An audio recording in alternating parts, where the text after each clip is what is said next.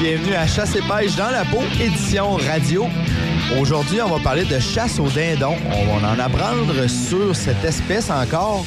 Il y en a toujours à apprendre. On en voit de plus en plus, hein? Au Québec, évidemment, de plus en plus vers l'est du Québec. Je vais avoir un invité, Steve Tardy, de Turkinator, qui est un spécialiste du dindon, du dindon sauvage. Il en fait un mode de vie.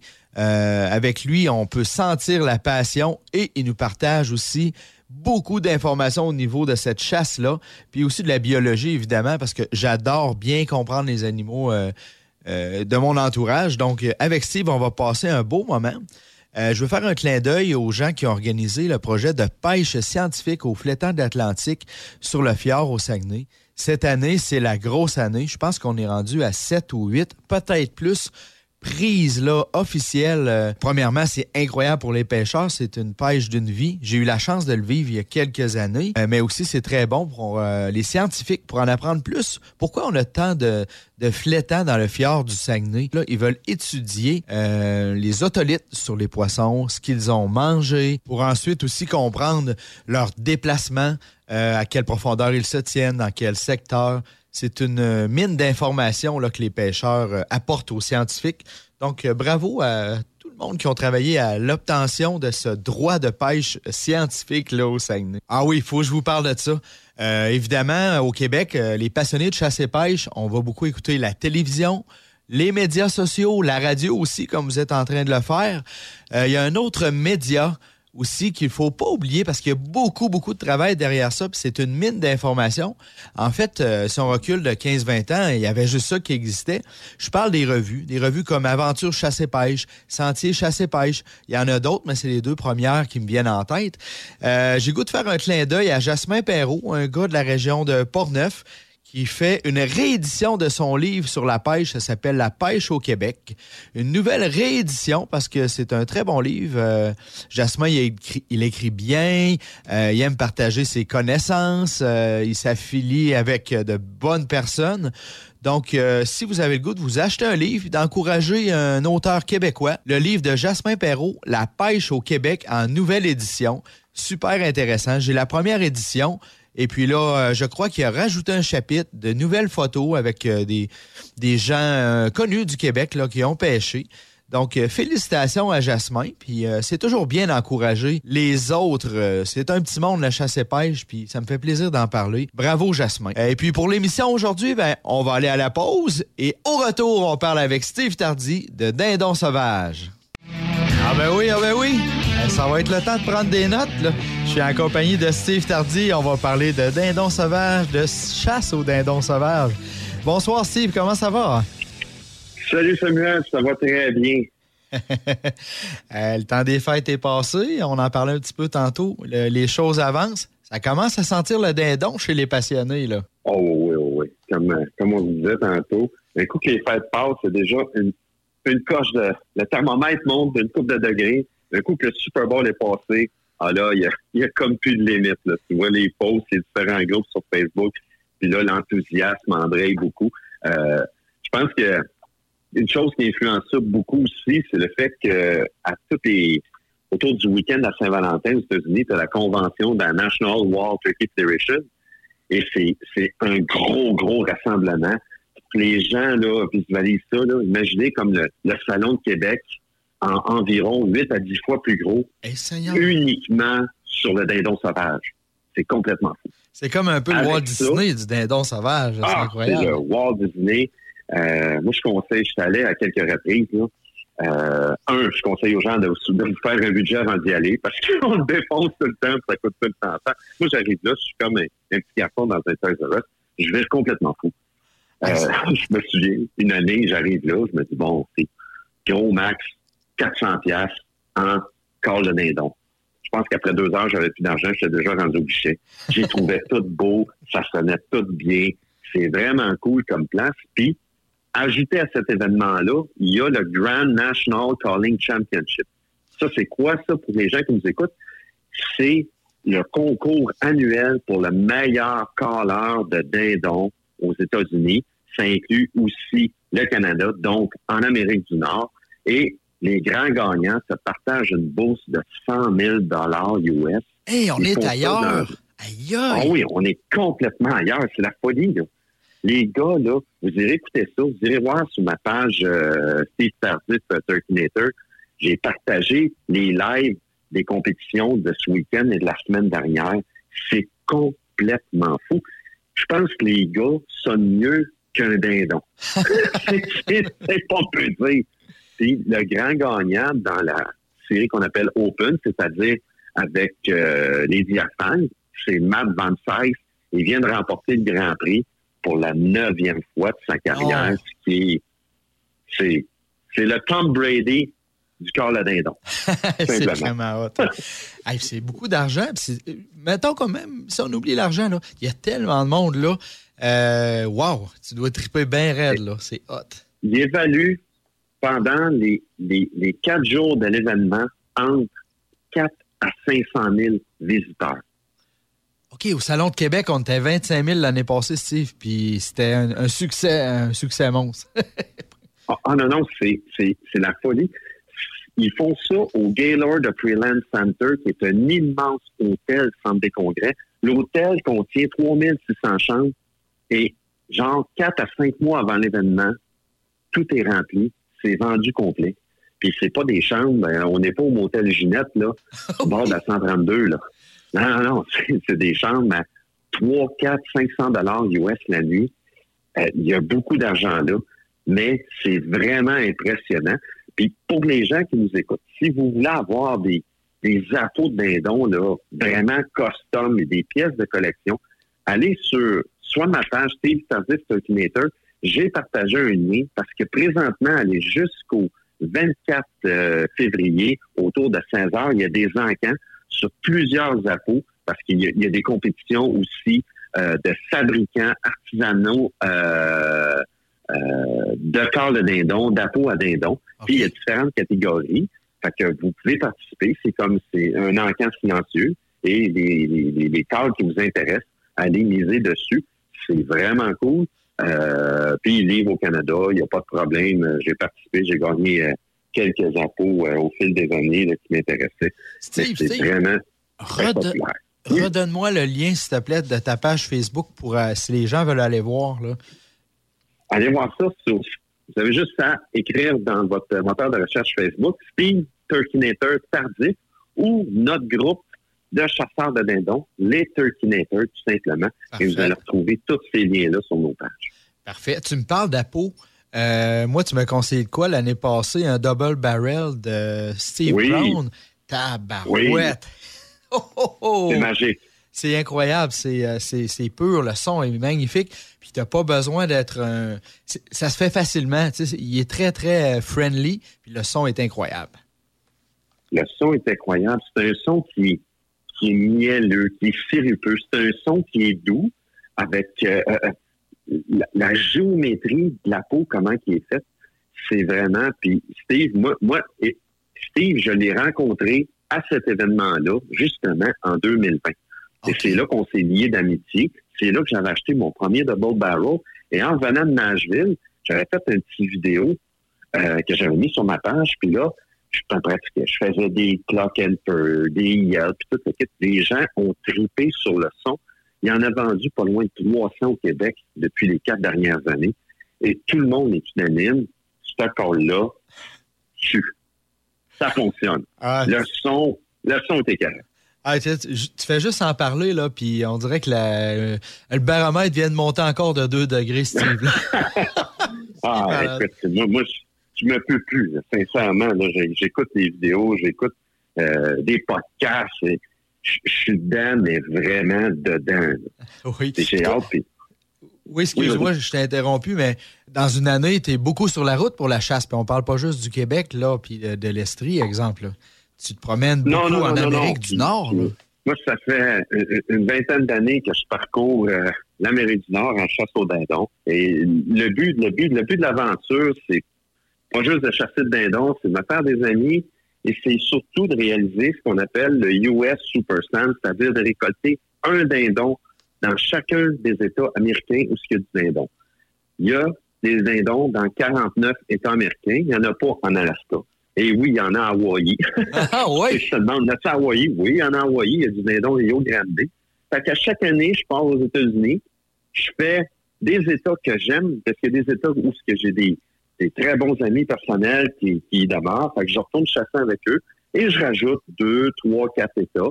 Euh, cette année, le plan de match, c'est on commence par le, le Kentucky et non le poulet frit, mais bien l'État. oui, ou le dindon frit, si on veut faire une joke. le dindon frit, oui. Tout, tout, tout est frit là-bas. Puis après ça, ça va être le Tennessee. Après ça, j'en reviens. Je vais faire l'ouverture Ontario, Québec. Et après ça, je repars aux États-Unis pour faire, je retourne dans le Vermont, État de New York. Et nouveauté cette année, je me suis donné comme défi de récolter un dindon au mois de juin. Comme qu'il y a deux États aux, États-Unis dont la chasse est ouverte jusqu'au généralement 5, 6, 7 juin.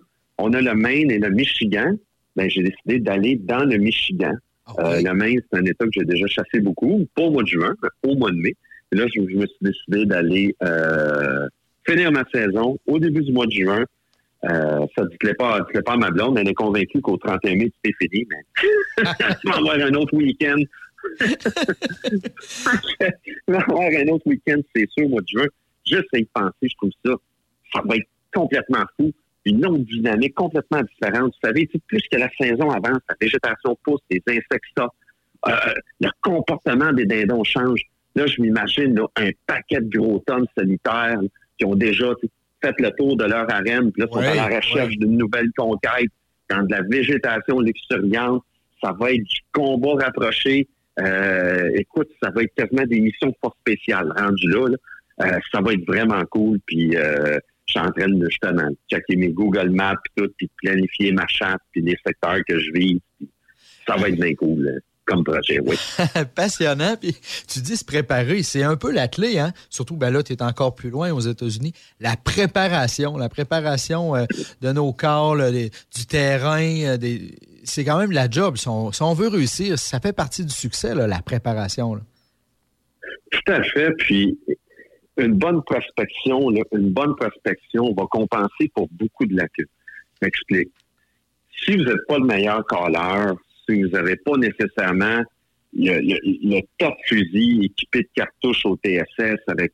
Vous n'avez pas un équipement et, des habiletés optimales. Mais si vous connaissez les habitudes de vos dindons, vous êtes en mesure de, manière de parler, de patronner votre gibier, de connaître ses allées et venues, ses habitudes. Et il faut oublier qu'en fil de saison, les habitudes du dindon, comme j'expliquais pour le Michigan, les habitudes de dindon vont évoluer tout dépendant du cycle d'accouplement. On est rendu où, euh, l'évolution des sources de nourriture, l'évolution du couvert dans la forêt, ainsi de suite certains secteurs plus au nord, notamment dans votre coin, euh, tu as la fonte de neige qui va jouer un petit rôle en début de saison, quoique cette année, euh, ça va être plus court. ça va être absence de neige. Je pense qu'on n'aura pas bien ben d'effet euh, reliés à ça. Mais ça, ça va vous aider. Parce que les dindons, il faut comprendre que c'est des animaux euh, très, très, très routiniers. Donc, on, vient à bout de les patronner. Ça ne veut pas dire nécessairement qu'à la même heure, à chaque jour, ils vont faire la même chose, mais si vous venez à bout de connaître leur lieu de nourriture, nourriture primaire, la nourriture primaire, c'est-à-dire celle qu'ils vont manger en commençant le début de journée, source qui va être généralement plus abondante. Ensuite, les aires de repos, aires de parade, nourriture secondaire, perchoir, point d'eau. Quand on est capable de relier tous ces points-là, il suffit d'apprendre les cales de base et de bien les effectuer. Mais comme là, je vous ai pas obligé d'être un Van 16 et de remporter euh, le championnat américain, mais juste de bien effectuer les bons appels, la bonne tonalité, euh, au bon moment, puis vous allez être en mesure de vous débrouiller puis de connaître du succès sur une base régulière. Regarde bien ça. On va prendre une petite pause, puis en revenant, je vais parler d'une bonne nouvelle, parce que là, toi, tu offres de la formation sur la chasse aux dindons dans les prochaines semaines, puis on développe là-dessus. Yes, sir.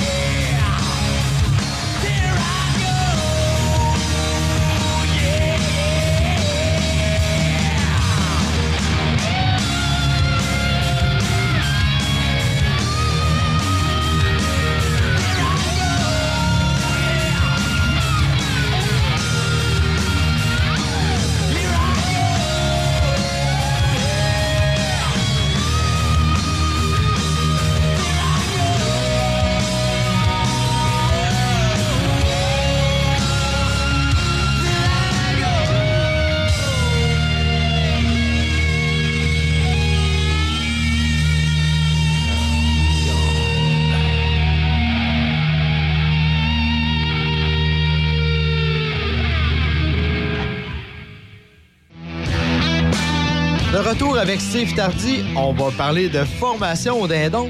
Et là, Steve, je vais commencer en te parlant de la longueur des barbes. Tu sais, il y a des records, puis c'est un peu une fierté, comme un- à la limite comme un beau panache lors de la chasse à l'orignal ou au chevreuil. C'est difficile d'avoir une barbe record au Québec si on compare avec aux États-Unis où est-ce que tu vas. Peux-tu m'expliquer pourquoi c'est plus rare au Québec? Mais c'est plus rare au Québec parce que les poils vont avoir tendance à traîner dans la neige, dans l'eau, dans la slotch, une certaine, une certaine limite. Donc, les poils vont se trouver à geler ensemble et à casser.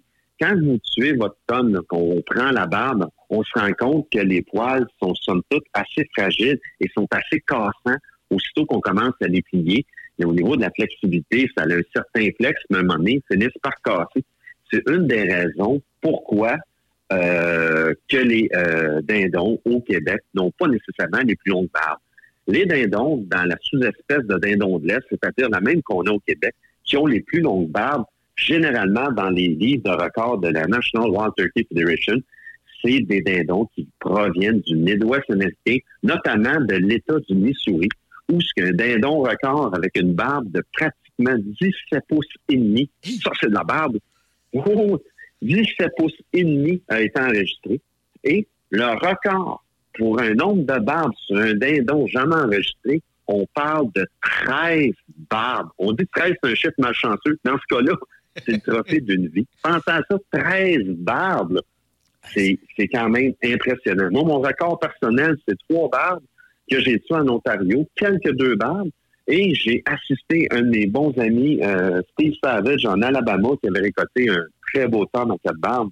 Mais 13 barbes, c'est Ah, complètement fou. C'est incroyable. Et il y a que- un autre facteur. Oh, Oui, c'était-tu un a- a jeune? autre- Ah, Steve, excuse-moi, c'était-tu un jeune? Il me semble que c'était pas un chasseur qui était très vieux qui avait récolté cette 13-là. Me trompes-tu? Euh, t'as- hey, T'as parfaitement raison. C'est un jeune, c'est un adolescent de 13 ou 14 ans, si ma mémoire est bonne, qui avait récolté ce dindon-là. Exactement. Hey, ça, là, Mais- c'est la passion pour la vie, là. C'est c'est une adrénaline Ah, incroyable. mais, mais- en même temps, tu sais, c'est comme quelqu'un qui commence, qui s'en va pour sa première chasse à l'orignal, tue un 63 pouces. Ah, après ça, on va juste aller par en bas. Ah, c'est sûr, ouais. C'est plate un peu, mais c'est ça. Tu sais, c'est- ben non, non, on fait, on fait bien des mais L'important, c'est le plaisir, puis c'est la passion Oui. envers le sport. Mais il y a une autre chose aussi qui peut causer des barbes plus courtes. Puis certains chasseurs ont probablement récolté des tonnes avec des barbes à deux tons. Euh, un- Le ton classique, là, noir, noir, moi, qu'on voit sur nos barbes dindon. Et un autre ton qui va virer du blond, pratiquement un genre de blond bleaché aux couleurs rouille. C'est ce qu'on appelle en termes un peu, en, termes communs, le beard rot, genre une barbe pourrie. C'est pas que la barbe est nécessairement pourrie, c'est un manque de mélatonine euh, dans le système du dindon, dans son système sanguin, si on veut, dans ses- ses vaisseaux sanguins qui, eux, vont alimenter vers la barbe, qui fait que la barbe a certaines carences et développe ce ton-là et finit par devenir complètement friable et s'effriter et des fois tomber tout simplement.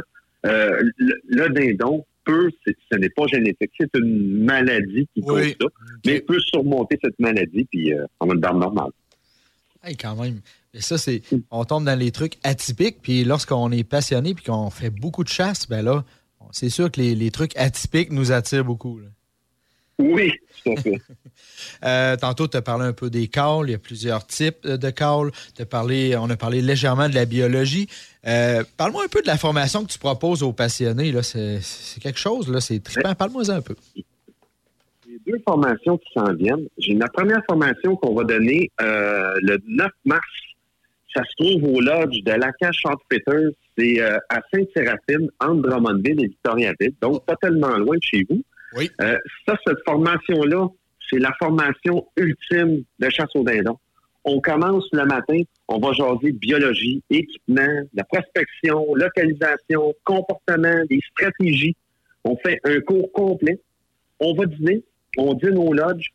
Après ça, l'après-midi, on parle des armes, des munitions, ceux d'étranglement et ceux qui ont amené leur fusil, parce qu'on on conseille aux gens d'amener leur fusil. On va patronner. Je vais vous aider si vous avez des, des euh, red dot ou autres télescopes ou mire à fibre optique, même un, un 12 conventionnel ou un 20 conventionnel avec des mires au grain d'orge, on va vous aider à soutirer le maximum de votre arme et de vos munitions. On va essayer de trouver les meilleurs combos. Ça, c'est pour l'après-midi. On soupe sur place et en soirée, je fais un atelier sur les appos et les appels. On passe en revue chacun des appos et chacun des appels et leur signification.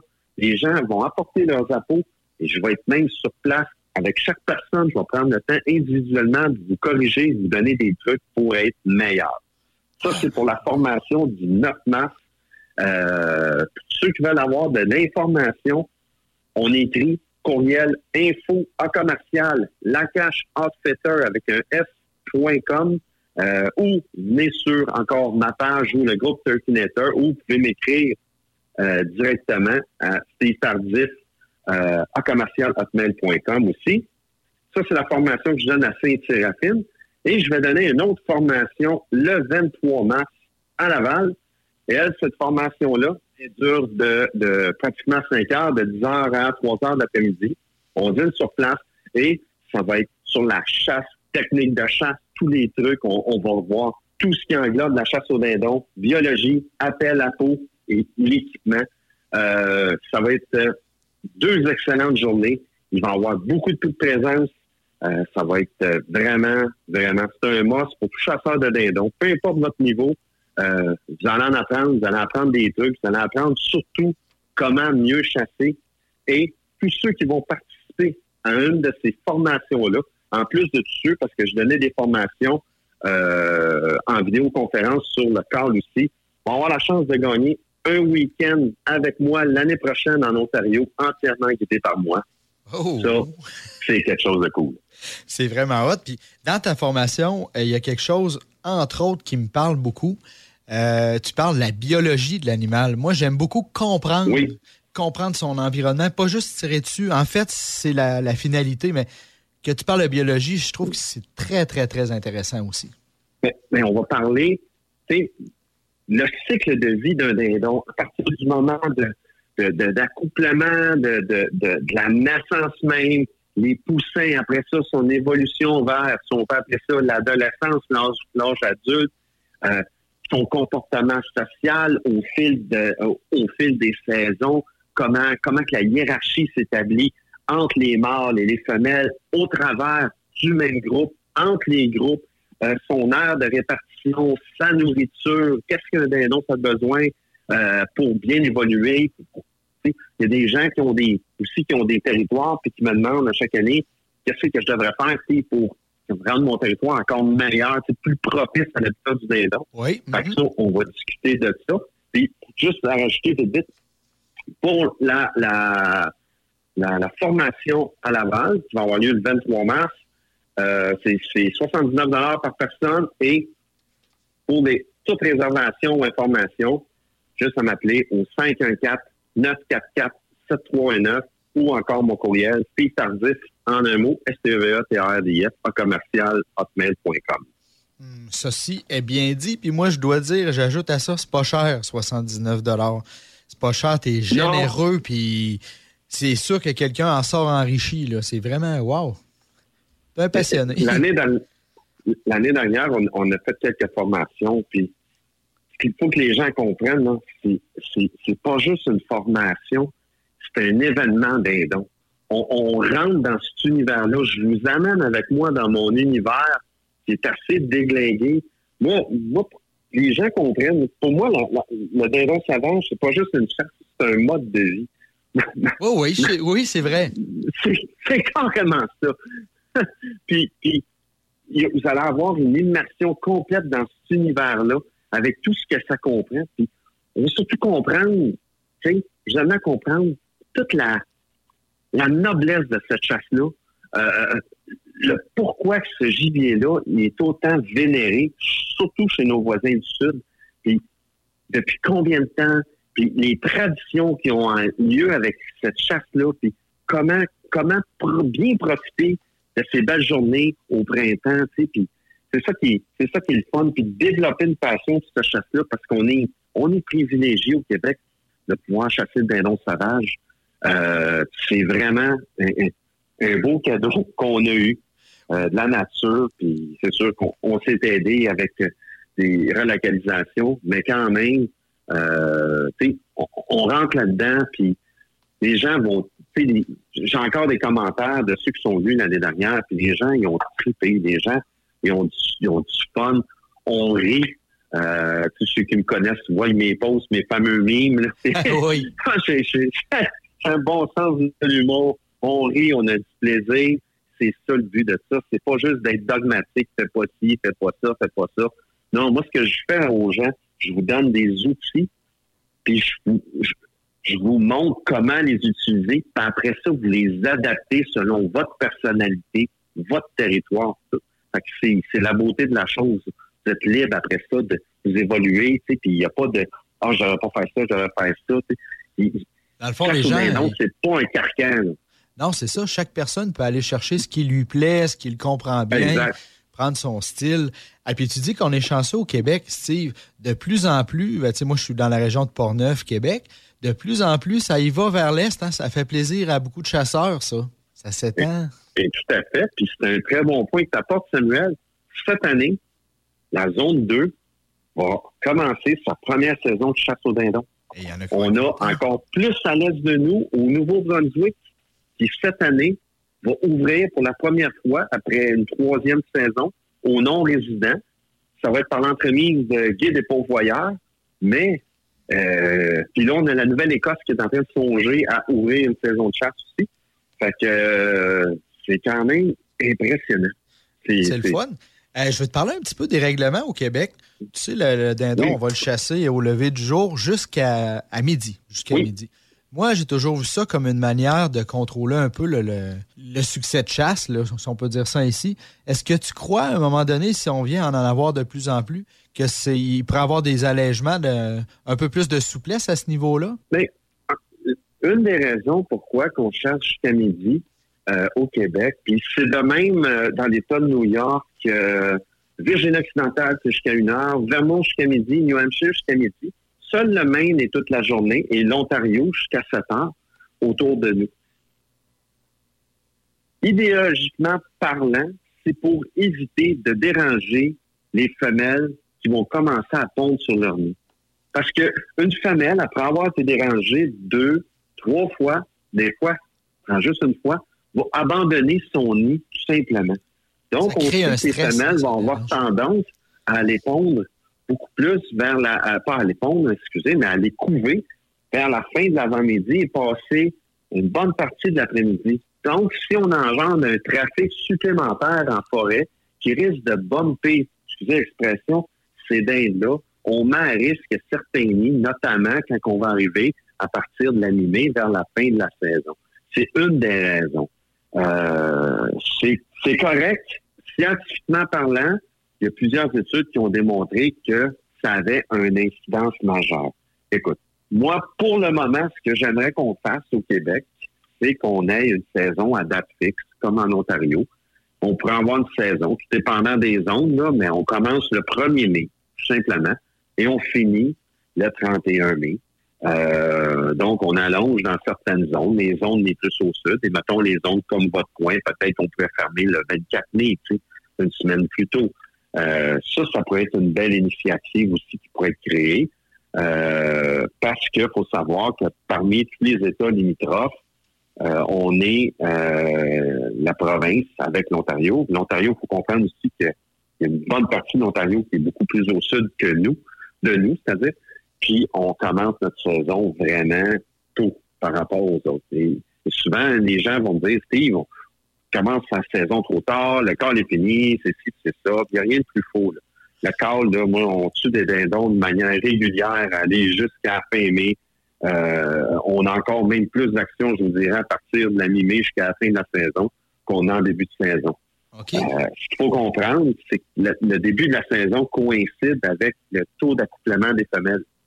Fait qu'on veut s'assurer qu'il y a une pérennité de l'espèce, donc on espère qu'il va y avoir un 50 à 60% des femelles qui vont être accouplées par des mâles qui sont polygames avant le début de notre saison, puis qu'on commence à en prélever. C'est la raison ben pourquoi oui. notre saison. Le gros bon sens. Puis aussi, ben là, Oui. je vois plutôt, si jamais il y a des assouplissements, ben, je comprends qu'on est mieux d'allonger la période de chasse dans, dans le temps, en journée, plutôt qu'en heure dans une journée, pour quand même laisser une chance aux, aux demoiselles et aux bébés. Exact. Puis c'est sûr qu'il y a certains secteurs, notamment probablement euh, autour de la ville de Québec ou dans, dans aller jusqu'à Portneuf ou dans votre coin, où ce que la pression est encore limitée.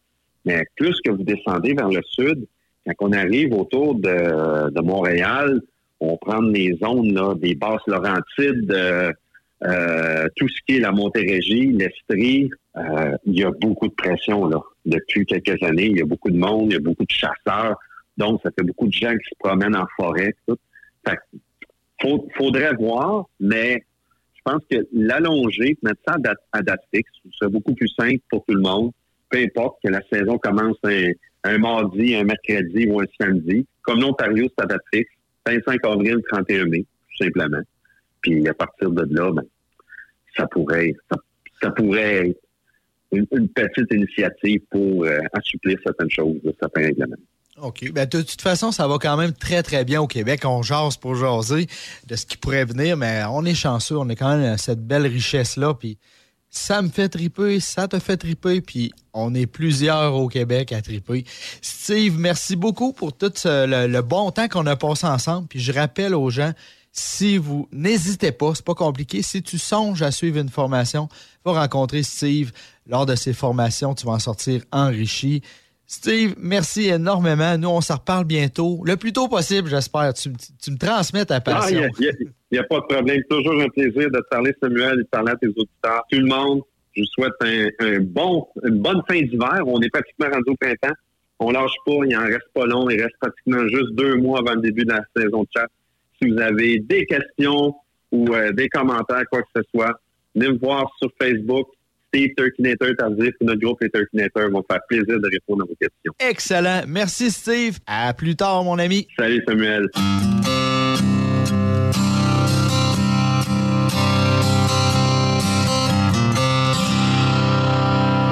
Got to the marsh at a quarter to three. Eight other rigs, and we're.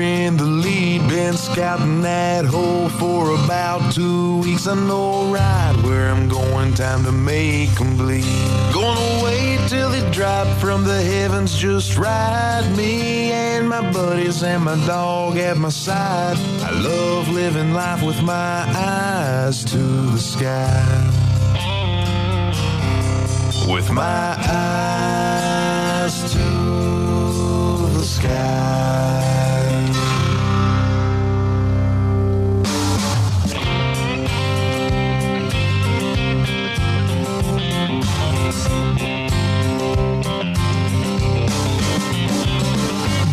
That old duck blind blends right in by the time they see it. It's a sin, shoot where they're going, not where they've been. I got 12 ducks with that green paint job, six more circling right on top.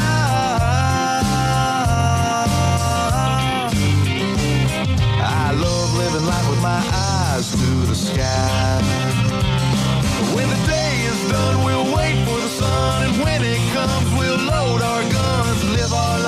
with our eyes to the sky.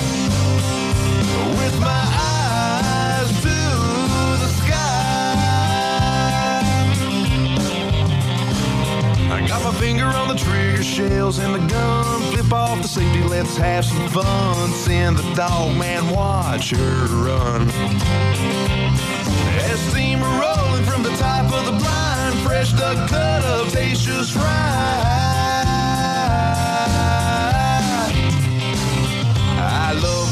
With my eyes to the sky. When the day is done, we'll wait for the sun,